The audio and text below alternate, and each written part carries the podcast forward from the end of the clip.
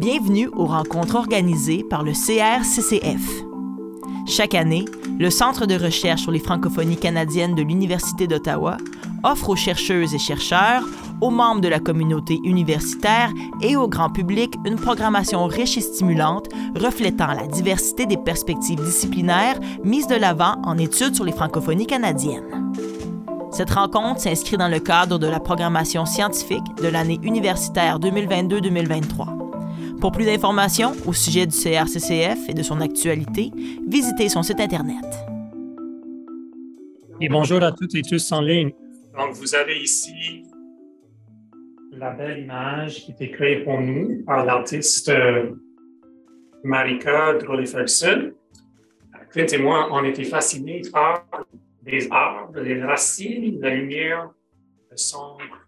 Euh, et donc, on a adopté un peu ce, thème comme euh, modèle au, tout début du projet. Et vous voyez ici euh, un peu euh, quelques mots sur le projet qui a comme ambition de renouveler les études acadiennes en invitant des chercheuses et chercheurs à situer l'Acadie dans une double perspective comparée et transnationale. Et donc, d'où venait cette idée de faire un projet Réponse l'Acadie?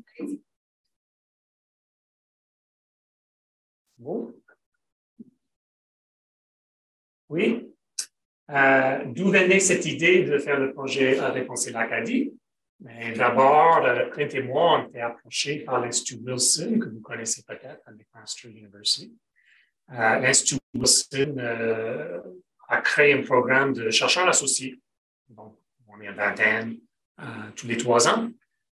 et l'Institut Wilson se donne comme mandat de encourager l'histoire transnationale du Canada et notamment de répenser le Canada dans le monde. Alors, on a bien sûr euh, adopté un peu euh, cette idée pour l'Acadie.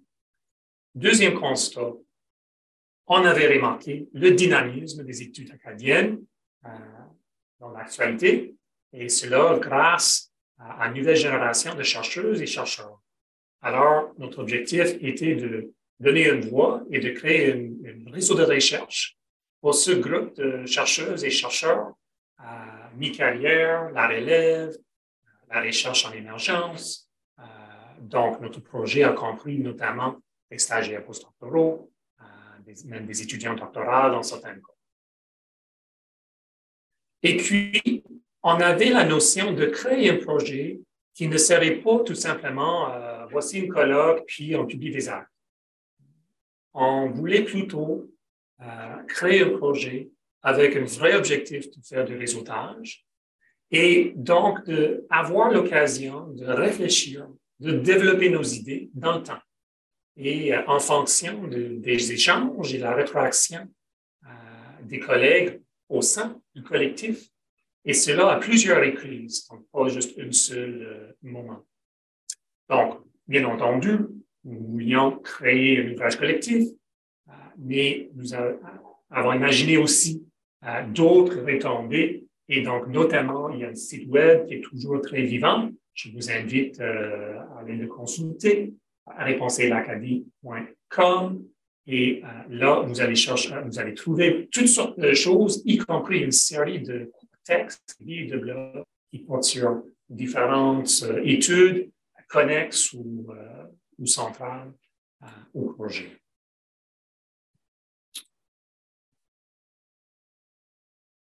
Bon, euh, c'est intéressant pour moi de revenir à, nos documents de tout début du projet, de, voir et de confirmer qu'est-ce qu'on a dit euh, au tout début. Et bon, voici une petite citation. Il s'agit d'un projet à long terme pour créer un ouvrage fondamental, une ressource incontournable pour les spécialistes les étudiantes et étudiants et aussi pour le grand public de l'Acadie des Maritimes et de la diaspora acadienne internationale.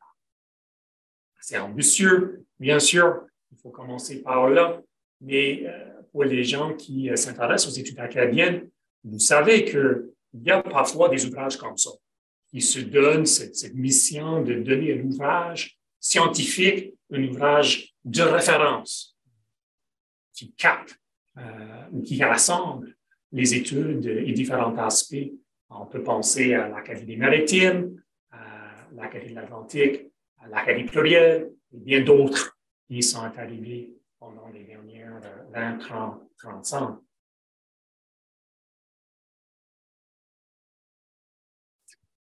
Donc, on a fait une sorte d'appel, euh, un appel euh, général, mais un appel ciblé aussi. Certains groupes, à certains gens, à certaines institutions. Euh, notre titre vient signaler l'intention d'aborder l'Acadie comme terrain d'enquête parmi d'autres et en relation avec d'autres.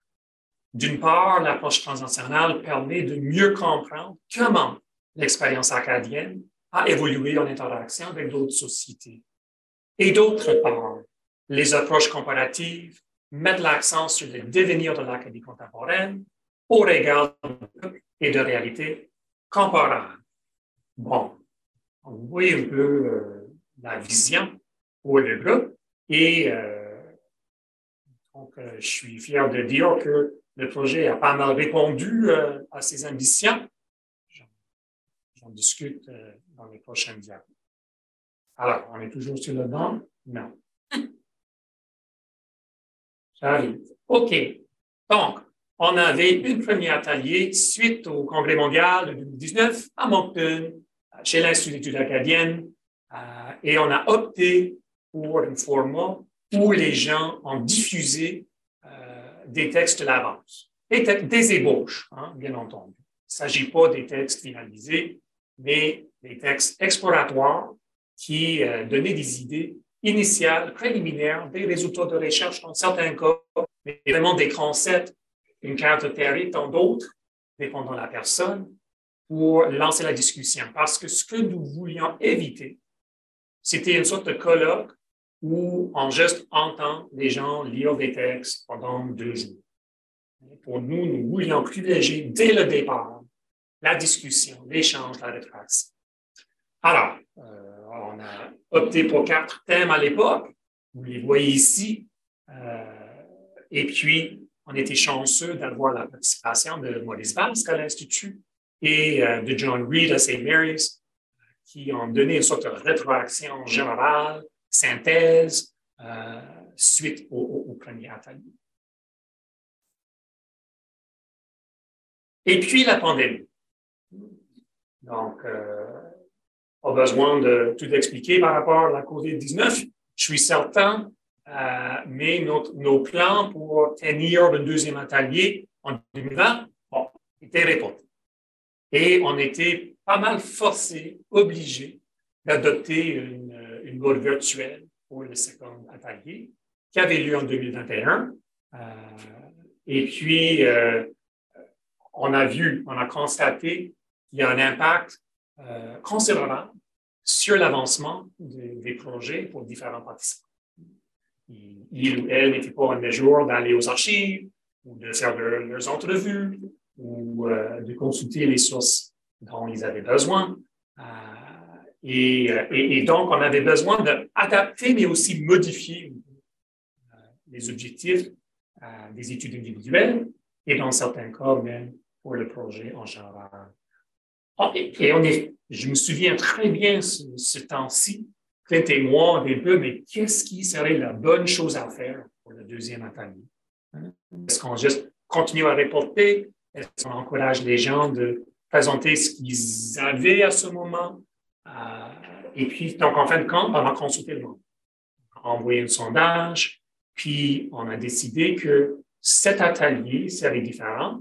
On va privilégier des discussions en trinôme où les gens vont euh, partager leur texte de l'avance et avoir la rétroaction même écrite de ce petit groupe et puis des discussions plus plénières, plus générales euh, avec le groupe euh, dans, sa totalité. Et puis, on était conscient aussi que pour certains gens, dépendant de leur situation, peut-être des jeunes enfants à la maison qui font le, l'école virtuelle en même temps, euh, ce n'était pas raisonnable d'attendre que tout le monde lisait une vingtaine de textes dans leur ensemble euh, pour préparer l'atelier. Donc, on a donné des, objectifs plus ciblés. Puis, je pense, et les participants peuvent confirmer ou nuancer ce constat, que cela a, assez bien fonctionné. Et pour les gens qui étaient en mesure de, de continuer, puis on a perdu quelques personnes à cause de la pandémie en, en cours de route. mais on a ajouté d'autres et euh, en fin de compte, euh, on était en mesure d'avancer et, même de finaliser euh, les textes dans les, les mois qui, qui sont, sont, venus après. Alors. Oui, et, et, donc je voulais vraiment souligner que nos projets, oui, il y a la production de l'ouvrage collectif, mais c'est pas tout. Il y a aussi ce site web, les livres de blog, juste pour vous donner euh, une coup d'œil, à deux de nos textes les plus consultés sont euh, qui sont les subalternes en Acadie par Isabelle Leblanc et Aline Vasquez-Parra, où euh, ces deux chercheuses vraiment font une sorte de, de, remise en question des voix qui sont entendues en études acadiennes et qui devraient être entendues davantage à l'avenir. C'est fascinant. On évoque bien sûr les femmes, mais d'autres groupes aussi euh, dans ce texte. Je pense aussi euh, à un billet de Eva Guillerel, euh, portant sur la mémoire acadienne des conflits franco-anglais en chanson. Alors, c'est fascinant de voir comment l'expérience du grand dérangement, la guerre de sept ans, était capturée et mémorialisée dans les chansons qui sont passées et encore chantées dans différentes régions de l'Acadie au XXe siècle. Euh, je peux souligner aussi d'autres activités. J'étais très fier euh, d'avoir une causerie avec euh, tous les stagiaires postdoctoraux de l'Institut d'études acadiennes, des anciens et aussi des stagiaires actuels à l'époque. C'est une de nos initiatives à l'Institut depuis notre relance en 2015 dont je suis le plus fier parce que nous donnons vraiment l'occasion aux jeunes chercheuses et chercheurs de poursuivre leurs études et, euh, avec plusieurs exemples, de trouver leur place euh, dans le milieu de travail, le milieu universitaire. Euh, je voulais aussi mentionner le balado. Donc, Clint, il a toute une série de balados plus techniques pour moi. Mais bon, une qu'il a fait, donc il s'agit de l'acadiversité. Clint, tu vas me corriger à la fin si c'est pas, euh, pas bon, à diversité. Et euh, donc, on a euh, une émission Legacies of Settler Colonialism in Atlantic Canada and une des points de rétroaction de John Reed était qu'on n'a pas assez intégré des perspectives autochtones et notamment le concept du couplement de colonialisme dans nos réflexions. Et donc, ça, c'était un peu une réponse à, cette, à question, cet appel, euh, et, ensuite euh, avec l'influence sur la suite du projet. Et bien entendu, on a mis beaucoup d'accent sur l'intégration des étudiantes et étudiants, pas juste pour découler des données ou transcrire des données, mais vraiment d'être impliqués dans l'organisation des activités et dans certains cas euh, comme euh, participants actifs euh, lors des activités. Et même, euh, il et elle nous aident actuellement avec la préparation du manuscrit. Oui.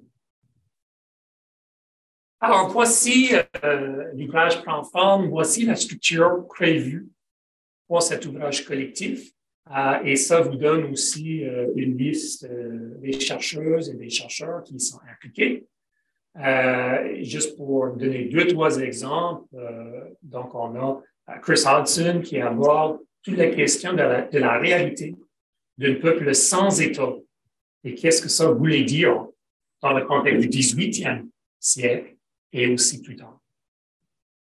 Euh, Michel Landry qui euh, explique la représentation de l'Acadie lors des sommets de la francophonie. Donc, on est vraiment dans la période plus actuelle ici une représentation qui se fait souvent par la province du Nouveau-Brunswick, donc euh, avec ses avantages et ses désavantages. Euh, je peux donner l'exemple de Joël Belliveau, qui est ici avec nous euh, aujourd'hui. son étude sur Rameau Saint-Père, un historien français, une des premiers historiens de métier d'intégrer les Acadiens dans ses travaux. Et ce qui est vraiment fascinant avec son texte, c'est qu'on voit l'évolution des idées de Rameau Saint-Père, printemps des peuples et les, activités en Europe au 19e siècle, à une vision peut-être plus conservateur de la fin de sa vie, qui, qui, qui reflétait aussi jusqu'à un certain point la Renaissance acadienne et ses acteurs. Euh, je voulais aussi mentionner euh, Nathan Rabelais comme un autre exemple, une personne qui a étudié euh, les memes sur l'Internet en Acadie, en Louisiane, de voir un peu le vocabulaire, les différences et aussi les continuités dans cette mobilité culturelle. je peux donner d'autres. Je vais certainement glisser un mot sur mon travail, je me permets, euh, donc, vous avez le titre ici, Réponse et le service le pouvoir d'agir, l'identité en Acadie et dans le monde atlantique français pendant la guerre de succession d'Espagne, bien avant le grand dérangement ici. Euh, et donc, euh, j'étais curieux d'apprendre, c'est un constat que j'ai fait depuis longtemps, qu'en 1707, on a ce moment qu'à deux reprises, la population acadienne prend d'armes pour les Français en masse et réussissent à repousser deux expéditions anglaises qui étaient beaucoup plus euh, supérieures, beaucoup plus nombreuses. Mais en 1704, ils ont dit non. En 1710, ils ont dit. Et puis, en général, on a cette notion, plus ou moins vraie, euh, d'une politique de neutralité chez les Acadiens. Donc, pourquoi, en 1707, qu'est-ce qui peut expliquer pourquoi, en 1707, que les habitants ont décidé que cette fois-ci, on prend down et on entre dans cette guerre? C'est un peu euh, ça euh, mon euh, point de départ.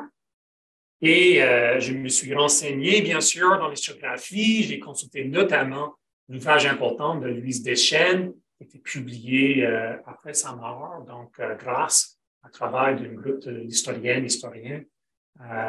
donc, le peuple, l'État, la guerre au Canada sous le régime français où euh, des chaînes vraiment euh, nuancent, modifient, explosent certains de nos mythes par rapport à la milice canadienne-française euh, à l'époque. Euh, et donc, on voit que cette idée qu'on va juste mobiliser les gens, mais on ne va pas les donner des formations militaires, des armes, etc., c'est euh, la situation en Nouvelle-France plus largement. En même temps, lorsque on, consulte l'historiographie des euh, ouvrages récents sur la France, la France des Lumières, nous, nous remarquons qu'il y a tout un mouvement de réforme dans le contexte militaire et ça date de Louis XIV. Nous voyons beaucoup d'expériments, de, comment mieux mobiliser les gens pour les guerres. Lui, c'est Grande Guerre, mais en 18e aussi. et donc, la notion du patriotisme, du citoyen, commence à entrer dans le vocabulaire ici. On parle vraiment de lever en masse des populations coloniales, mais aussi dans la métropole dans certaines circonstances. Bon, ça, c'est qu'est-ce qui se passe dans la métropole? Si nous regardons ce temps de la guerre de succession d'Espagne, nous remarquons beaucoup de réticence, beaucoup de moments de refus, de mobilisation, pas juste en Acadie. On voit ça au Canada, on voit ça dans les Antilles, ça dans d'autres endroits. Alors, ce n'est pas unique aux Acadiens de dire non en France. Alors, en fin de compte, bon, il y a un contexte, il y a un contexte du monde atlantique, qu'est-ce qui se passe? A un contexte de la volonté d'expérimenter avec la mobilisation des habitants. Il y a des appels directs pour mobiliser les habitants. Il y a aussi le pouvoir d'agir des habitants, de refuser ou négocier ce demande, cette demande. En fin de compte, donc, une étude plus euh, approfondie sur la convergence ou la divergence des objectifs locaux impériaux sur place. Et c'est ça qui, en fin de compte, explique non en 1704, oui en 1707, non de nouveau en 1710. J'espère que c'est un bon exemple de comment nos études dans ce collectif euh, étudient l'Acadie, mais pas en isolation. Et qu'on peut, à la lumière de cette étude, des interactions, des idées qui circulent, qui sont diffusées, mieux comprendre les décisions des académiques.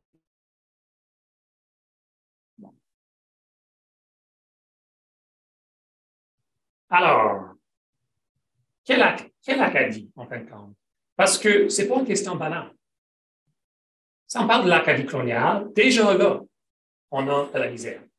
Parce que, et cela malgré les constats de, certains euh, acteurs, euh, surtout la Renaissance acadienne, l'idée qu'avant 1755, il y a ce beau territoire qui est bien défini, de l'Acadie, que tout le monde connaît, est faux.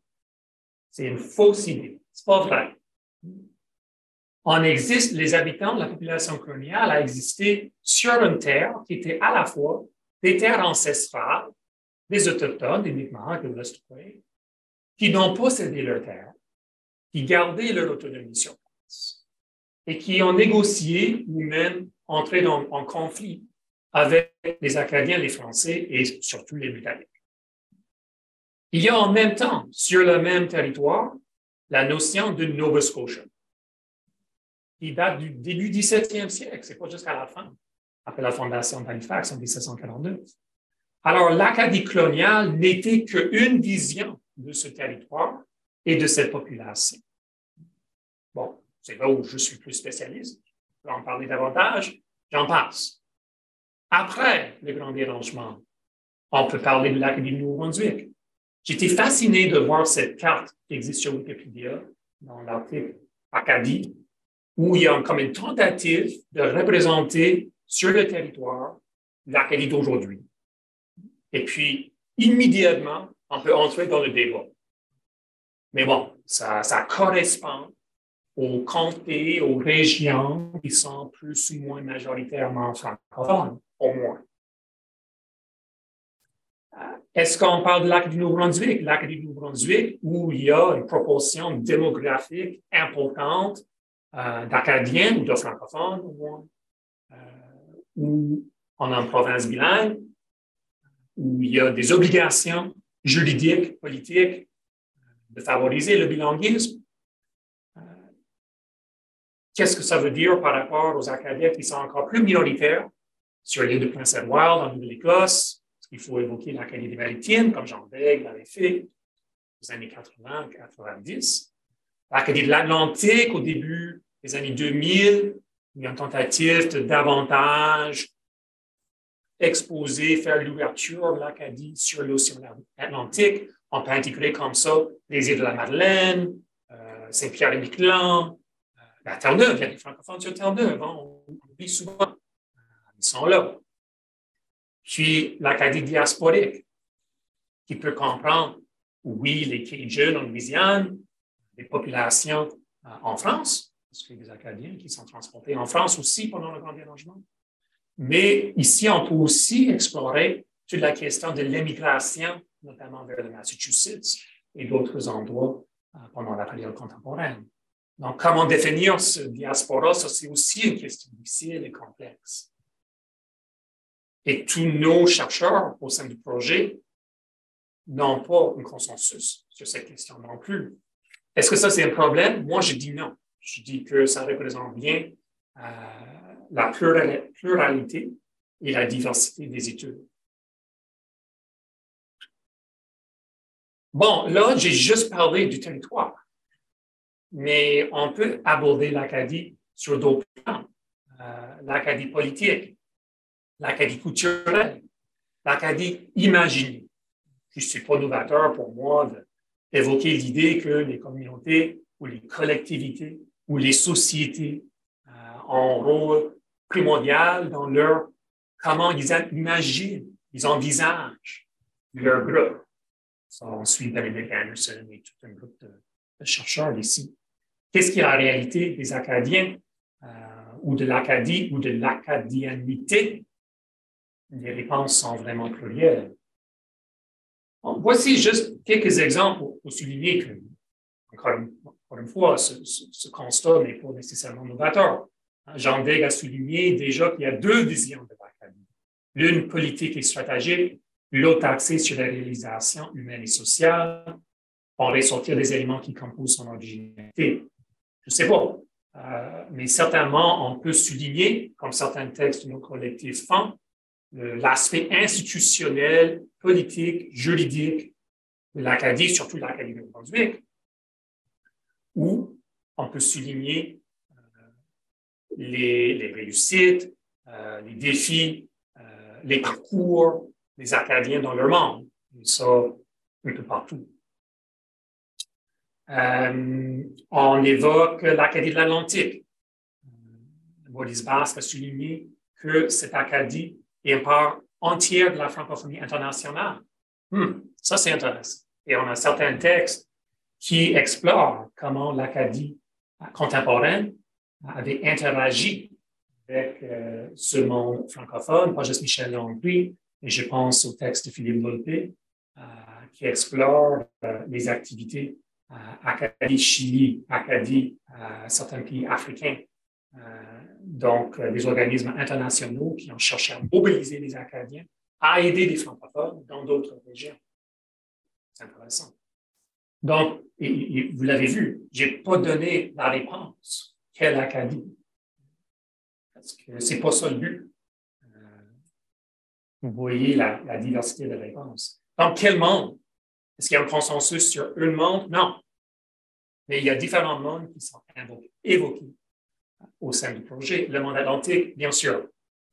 Pour notre époque, la période coloniale, et la période après, la période britannique impériale, euh, c'est fondamental à bien comprendre la mobilité des gens, des idées, des concepts, euh, des ressources, euh, etc. On a aussi des Acadiens qui ont, vraiment adopté une, mentalité plus continentale. Les Amériques, on va vers le Grand Ouest, on va vers New York, Toronto, Montréal, Michigan, etc. Je viens d'aborder la francophonie internationale. L'Acadie devient aussi un monde d'accueil pour d'autres. Donc, je peux aborder le texte de Judith Patouma qui euh, explore en Nouvelle-Écosse euh, l'intégration des immigrants francophones dans des écoles francophones dites acadiennes en Nouvelle-Écosse. Et donc, évidemment, euh, l'intersectionnalité est très présente dans nos réflexions. Question de langue, question de genre, question de culture, question de, euh, de classe sociale, fondamentale à la réflexion. Je vais euh, faire le péché euh, fondamental de me citer. donc, ben, évidemment, si on évoque la société rurale acadienne à l'époque coloniale, il y a bien d'autres. Donc, en mettant en relation, en dialogue, ces différentes sociétés, on peut vraiment discerner qu'est-ce qui est ordinaire, qu'est-ce qui est extraordinaire dans l'expérience acadienne. Euh, nos collègues André Magor et Chedli Belkoja euh, ont déjà souligné euh, ce caractère de l'Acadie société sans État. Et pour eux, ça veut dire que l'Acadie contemporaine tend à s'inscrire dans une logique d'ouverture aux dynamiques de la mondialisation pas tout le monde qui est d'accord avec ce constat. Mais c'est vrai, c'est intéressant que cette ouverture existe et, et même recherchée par certains organismes, notamment la Société nationale de l'Académie. Et Julien Mascotte, euh, dans un ouvrage euh, très récent, euh, qui mène une, réflexion passionnante sur l'Acadie, l'acadianité, en effet, il dit que l'Acadie contemporaine alterne entre la territorialité et la diaspora, entre l'individualisme individualisme et le communautarisme. Bon, il a, choisi des, mots langues qui sont difficiles pour moi. Entre le culturel et le politique. Peu étonnante que l'on se questionne sur le phénomène identitaire et sur certaines de ses composantes les plus centrales. Julien nous rappelle les dialectiques qui sont fondamentales en études acadiennes. Et on espère, et moi, que nos projets, euh, grâce aux beaux travaux, de nos participantes et participants, vont nous aider à aller au-delà des dialectiques. Parce que noir et blanc, c'est pas très intéressant. C'est pas le territoire, l'Acadie Nouveau-Brunswick ou la diaspora, c'est les deux. C'est pas juste la langue et d'autres choses, c'est les deux. Alors, j'arrive vers la fin. Je vais essayer de respecter le temps. Euh, et, évidemment, euh, nous sommes euh, dans la production d'ouvrages collectifs. On a reçu la grande majorité des textes. Ils ont déjà traversé une évaluation scientifique individuelle parce qu'on voulait vraiment que chaque étude avait une rétroaction directe des spécialistes dans le discipline ou dans le champ. et puis ensuite, on va ramasser les textes Quint et moi, on est dans la rédaction de l'introduction générale, la petite présentation de chaque section. John Reed va nous donner, euh, contribuer un épilogue aussi. Il a nous accompagné pendant toute euh, la vie du projet. Et donc, fin mai, on va déposer le manuscrit chez McGill Queens dans la série euh, qui est parrainée par l'Institut Wilson. So, tout va comme il faut. Encore une fois, c'est pas euh, la fin du projet dans ce sens. On va continuer à organiser des petites activités, de euh, publier des billets de blog euh, et d'autres choses.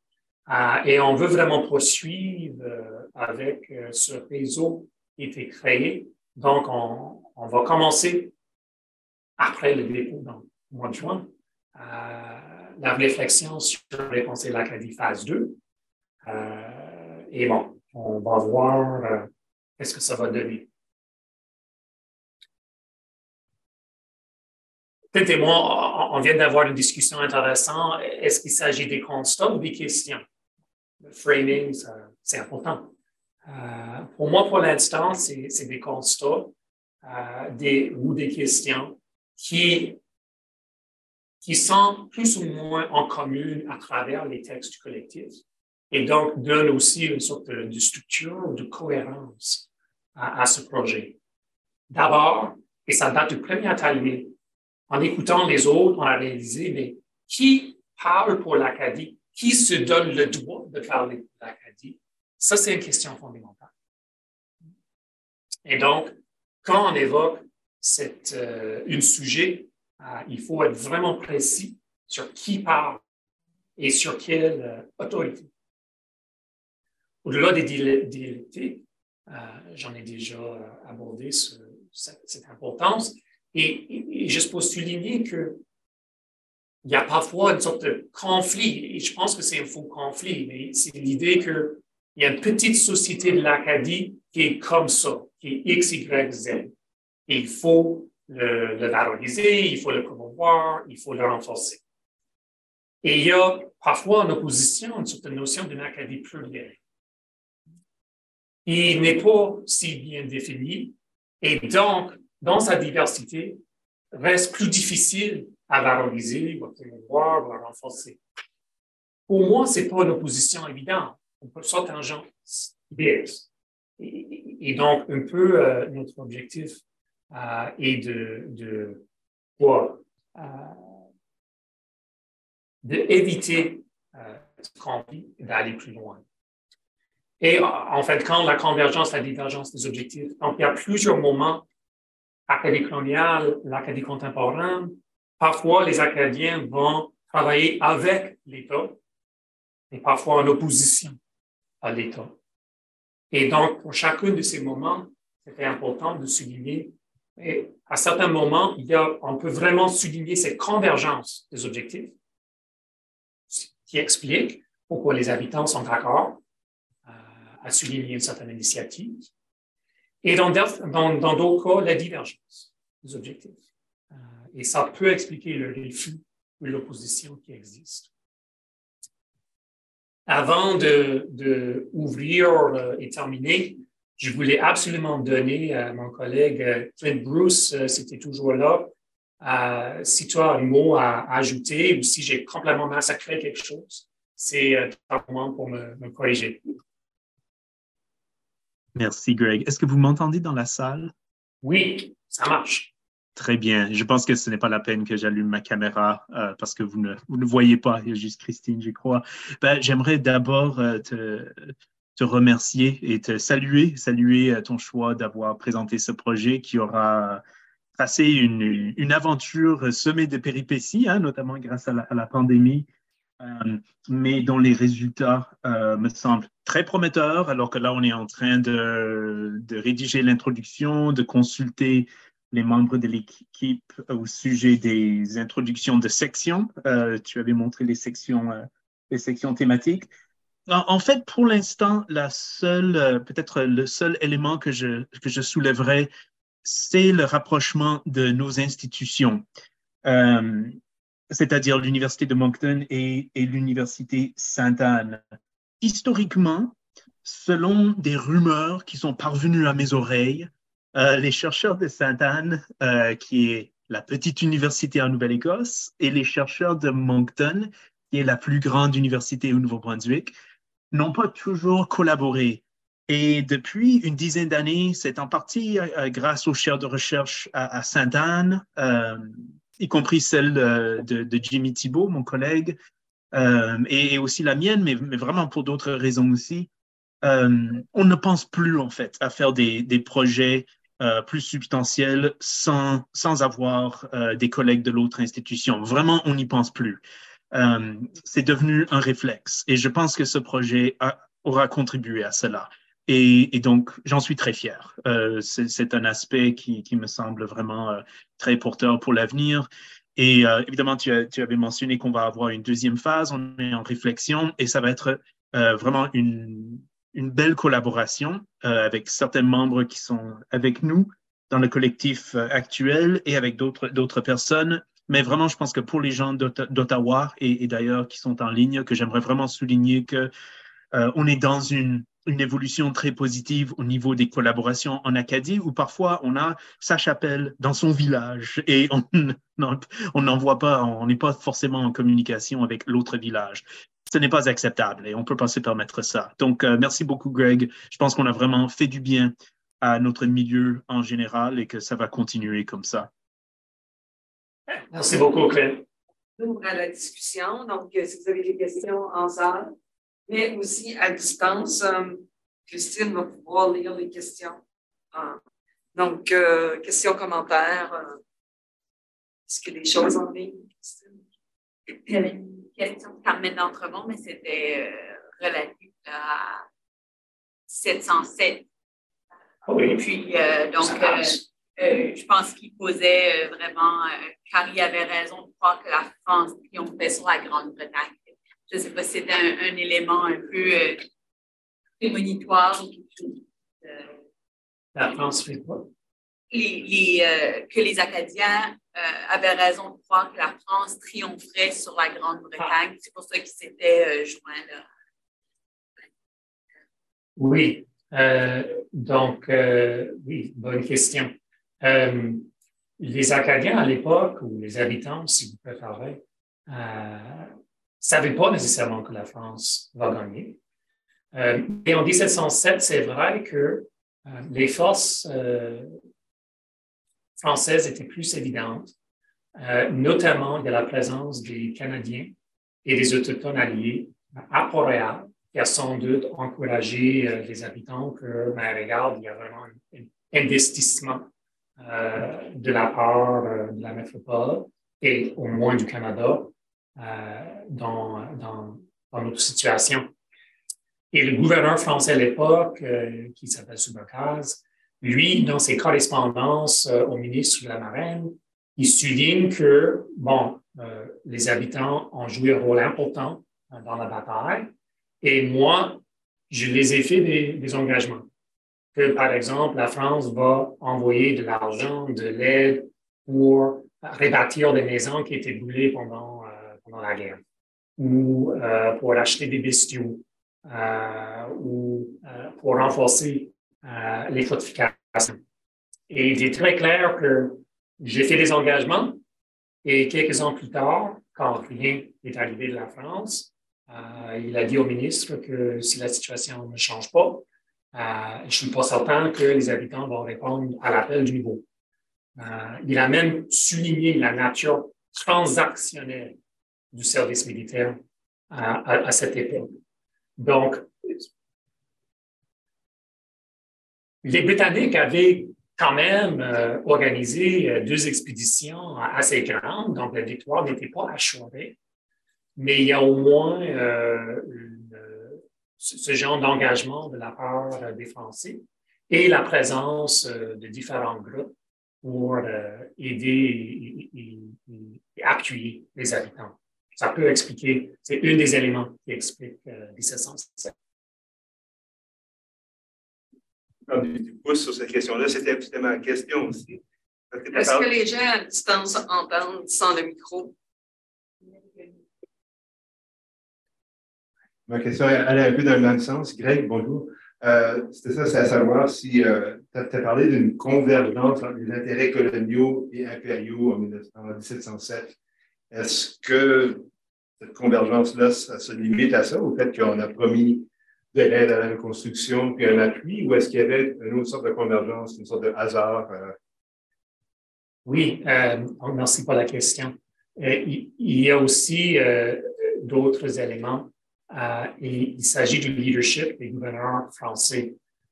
donc, en 1704, quand les habitants ont dit non, le gouverneur était une personne qui était plus agressive, plus militant euh, est moins à l'écoute euh, des habitants. Donc, lui, euh, il demande en même temps qu'il y a une attaque des Anglais sur Grand Pré, il demande que les habitants se mobilisent à Port-Réal pour protéger le fort. pour les habitants, ça ne fait aucun sens.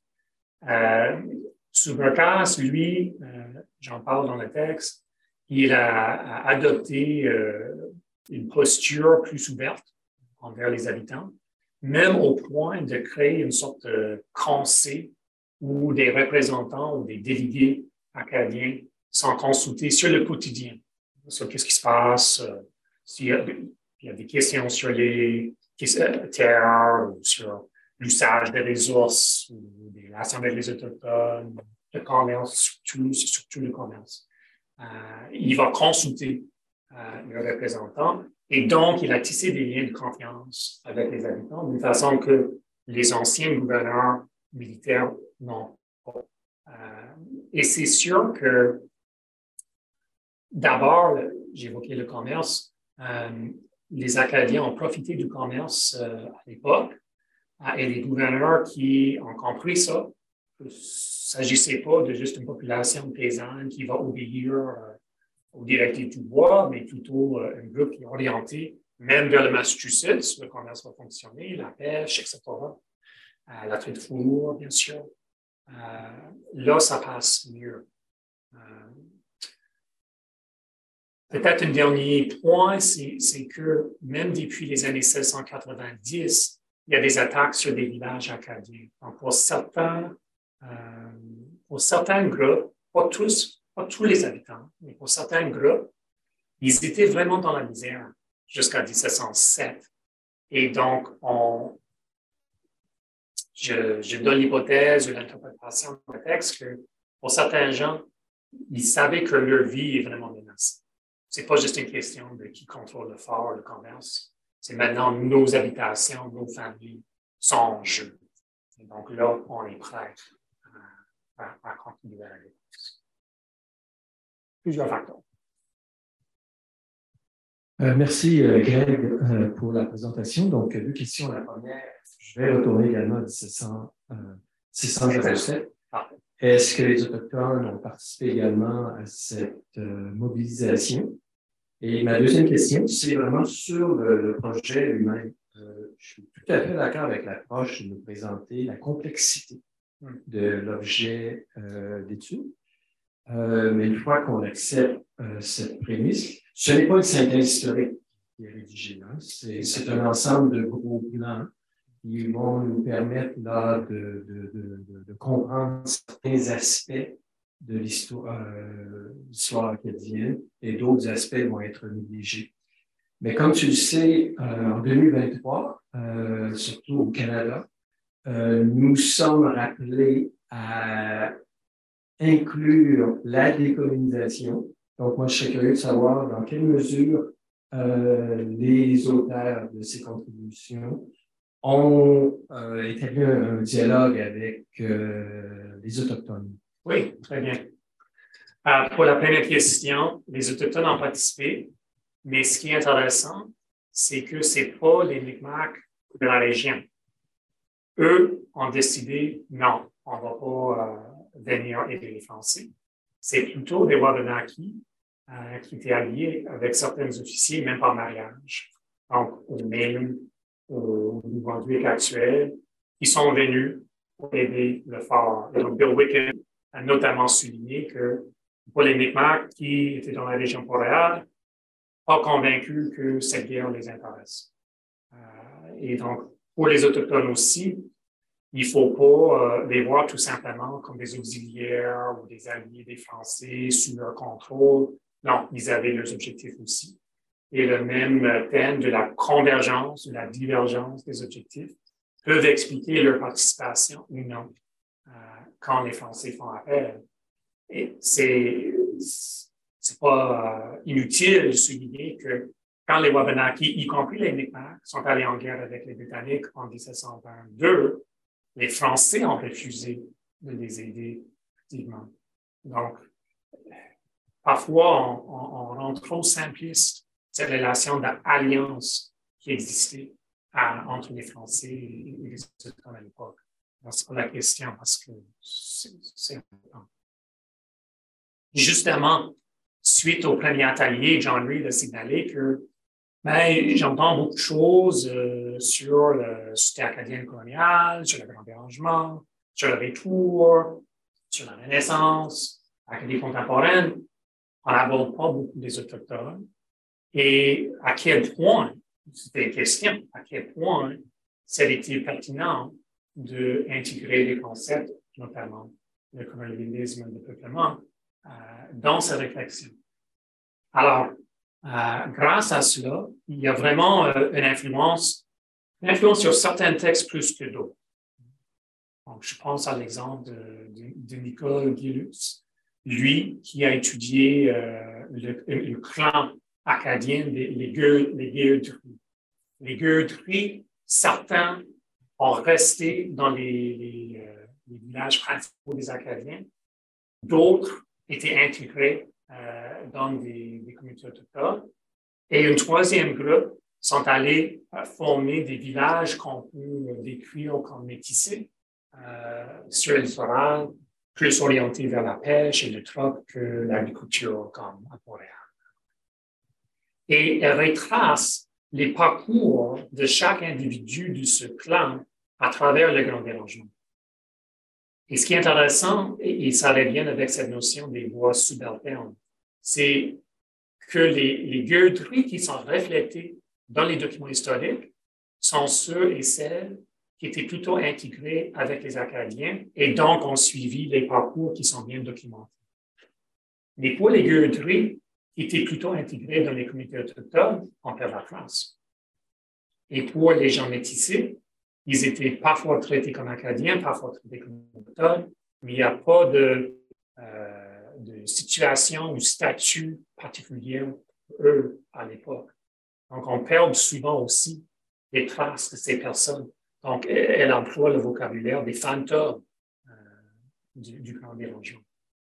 Et donc, euh, vous connaissez peut-être Évangéline, hein? on sait qu'il y a certaines euh, façon de raconter le grand dérangement qui ne représente pas nécessairement la diversité des parcours qui avaient lieu. Et voici un bon exemple. Cela étant dit, euh, c'est sûr que euh, d'autres études n'ont pas trop abordé les questions autochtones, soit question de la portée ou question du sujet qui est là. Ça reflète aussi des périodes où la question autochtone n'était pas très présente chez les organismes acadiens. Et donc, euh, il y a beaucoup plus d'ouverture. Il y a encore du chemin à faire, je pense, pour bien répondre à ta question.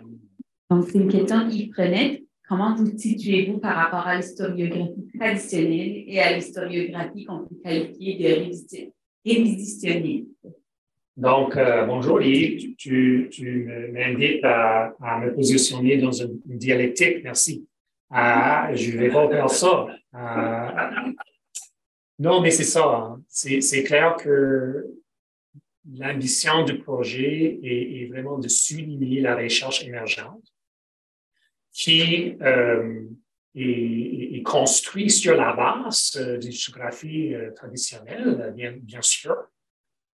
Mais j'ai l'impression que nos collègues sont plus à l'aise avec une Acadie qui soit plurielle. Et donc, on n'est pas nécessairement obsédé avec la notion qu'il y a une petite société acadienne qu'il faut qualifier, qu'il faut définir, qu'il faut appuyer, chanter. Et donc, pour nous, c'est vraiment ça ma réponse à la question. Euh, c'est pas pour rejeter ou, euh, euh, dire qu'ils avaient tort, parce que c'est pas vrai. et on a, bien sûr, des textes qui suivent des, parcours assez traditionnels. On étudie les institutions de l'Académie de Brunswick, par exemple, des questions de langue, euh, mais euh, bien plus que ça aussi.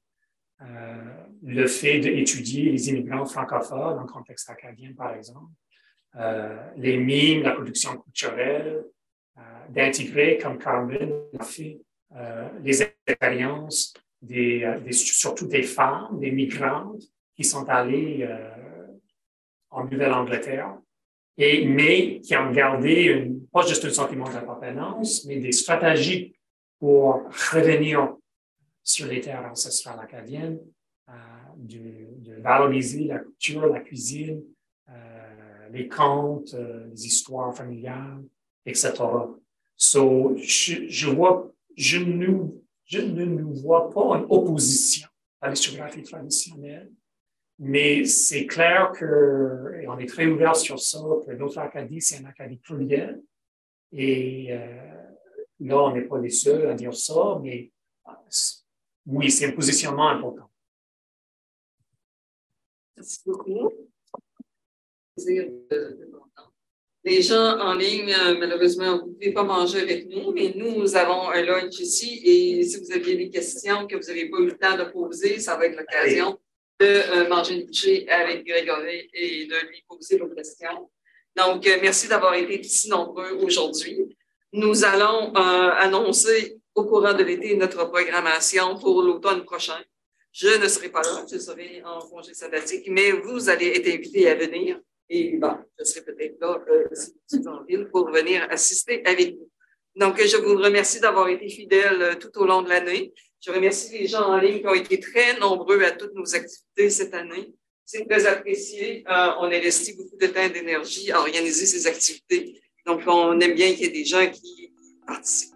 Donc, euh, merci à vous tous et bon été. Fondé en 1958, le CRCCF est le plus ancien centre de recherche sur la littérature, la culture et l'histoire des francophonies canadiennes. Il joue un rôle de premier plan par ses fonctions de recherche, de publication, de diffusion, d'acquisition et de conservation d'une riche collection de fonds d'archives. Organisme scientifique et culturel, le Centre œuvre également à la conservation de la mémoire collective de l'Ontario français, qui met en valeur par le biais d'initiatives interuniversitaires, de colloques, d'expositions, de conférences et de publications afin de favoriser l'avancement et l'épanouissement de cette culture.